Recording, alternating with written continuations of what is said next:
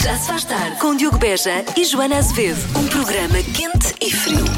Fesse, mas ao mesmo tempo aquece. O, o meu lado, vá, eh, como é que eu ia dizer assim, mais. hum, Coloca os lençóis e as fronhas na fronha da, da almofada, Da almofada. não é sua, no congelador.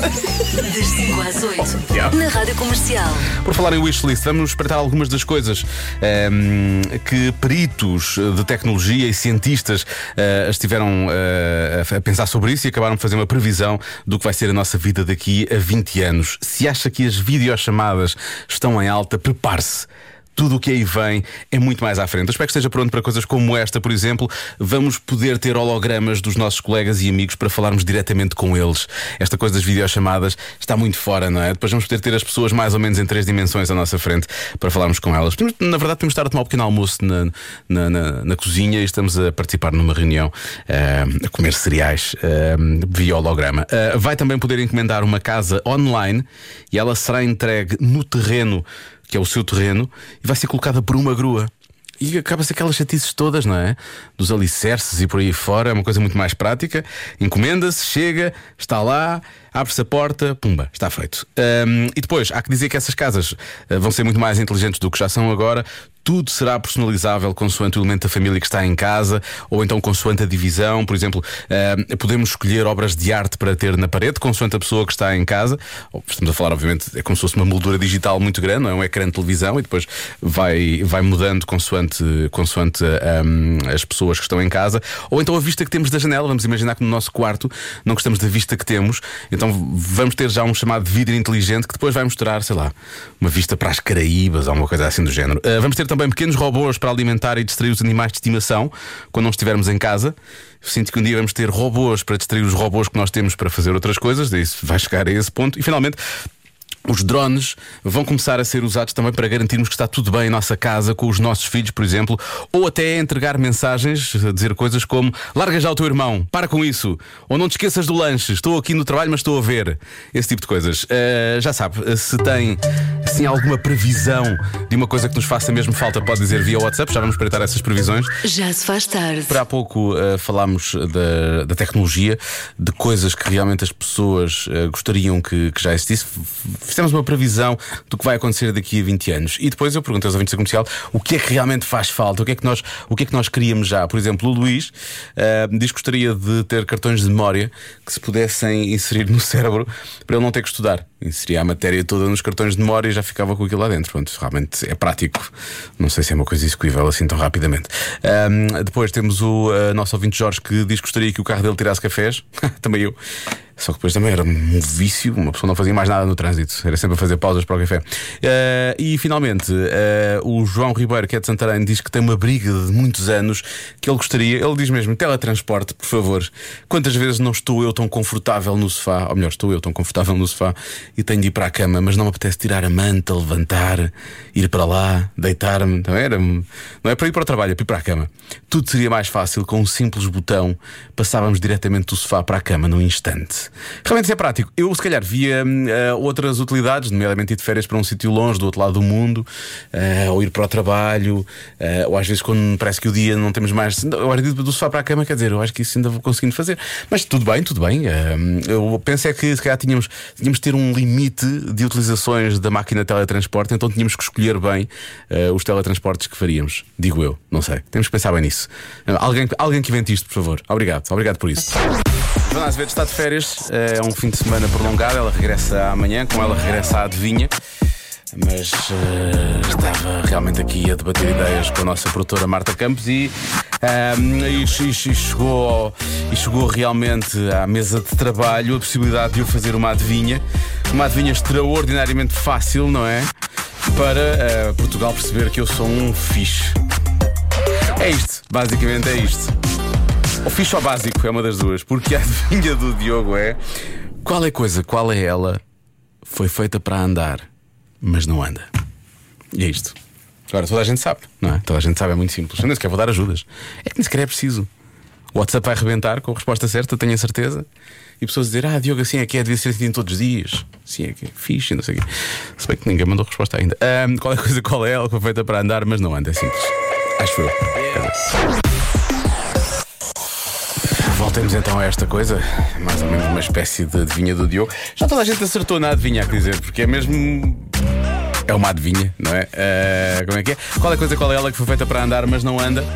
Dá para imensas respostas. Por exemplo, eu, eh, eu aceito. Eu aceito a da, da nossa ouvinte Sandra, que ela diz: essa é fácil, só pode ser a segunda circular. Eu também aceitava a VCI, por exemplo, também dava. Porque elas realmente são feitas para andar, mas anda-se muito pouco ali. Ahm, depois temos já aqui um pequeno clássico, quando, atenção ao adjetivo pequeno, da, da adivinha da Joana. Rádio comercial, a minha mãe é uma verdadeira batuteira. Então. Sabe o que é que ela fez? Ela foi pesquisar, agora já sei, só isso que não não vou faz. dizer para não estragar a diversão aos, aos outros A ouvintes. diversão, muito bem. Sim, aqui é. Beijinhos Para quem? Para o Diogo. Muito bem, obrigado, bem respondido. Ah, deixa cá ver mais, mais respostas. que é a Susana de Mirandela. E é assim, Nossa, para mim pode ser várias coisas. pois podem. Entre elas a estrada, Pode que ser. é feita para andar, mas não anda. As rodas dos carros, que é feito para fazer andar os carros, mas também não andam. Quer dizer, vão E a os sítios. Os sapatos também vão a só sítios. andam é com o nosso movimento, não é? Pois. Lá está.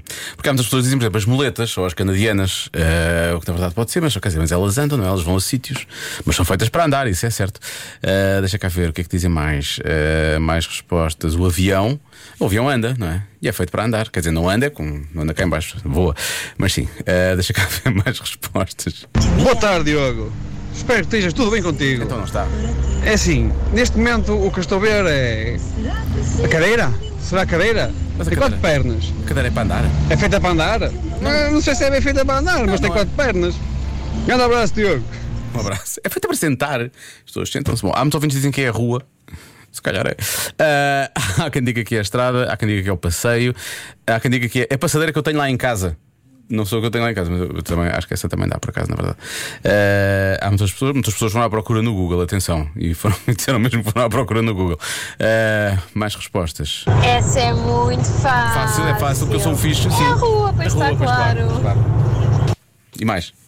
E que todos os dias fossem adivinhas destas. Beijinhos comercial. Era incrível, não era? Mesmo assim, eu acho que falhava. Mesmo que se fossem adivinhas destas todos os dias, eu acho que falhava. Tenho quase a certeza. Olá, Rádio Comercial. Eu acho que o que é feito para andar e não anda são os carris. Uhum. E a minha filha Luna diz que são as estradas. Pronto, podem ser as duas. Obrigada e uma boa tarde. Na verdade, eu acho que, se vamos a ver, eu acho que. hum, Podem ser as duas e podem ser as outras todas, eu acho que. Muitos parabéns aos ouvintes da comercial, porque hoje todos acertaram na adivinha. Que- Porque era extraordinariamente difícil, como toda a gente sabe. Amanhã voltamos a fazer isto de forma normal, pode ser? Não em dois, nem em três. Convença-me num minuto. Um minuto. Eu, eu. Convença-me num minuto. Pode ser menos, mas de preferência. Convença-me. Convença-me num minuto. Num minuto, num minuto. Convença-me num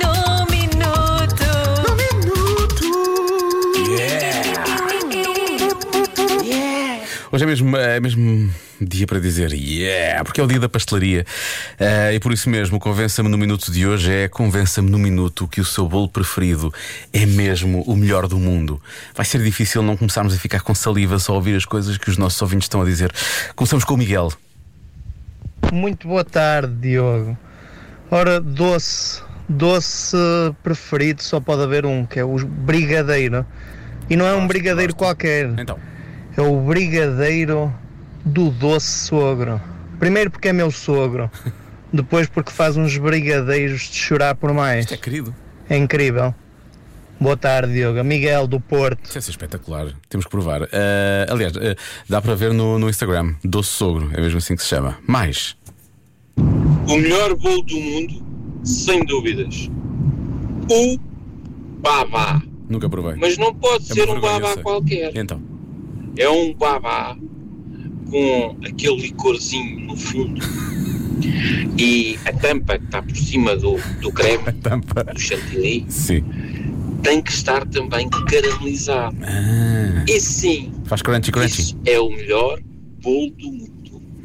Um abraço. Um abraço eh, do nosso ouvinte Nuno. E aqui estava. Isto está a ser difícil, já estou a começar a ficar cheio de fome. A Inês, a Inês. O que é que a O Inês melhor bolo do mundo é o palmia simples, Hum, porque então, tem a forma de coração e o que é preciso nesta vida é amor. bonito.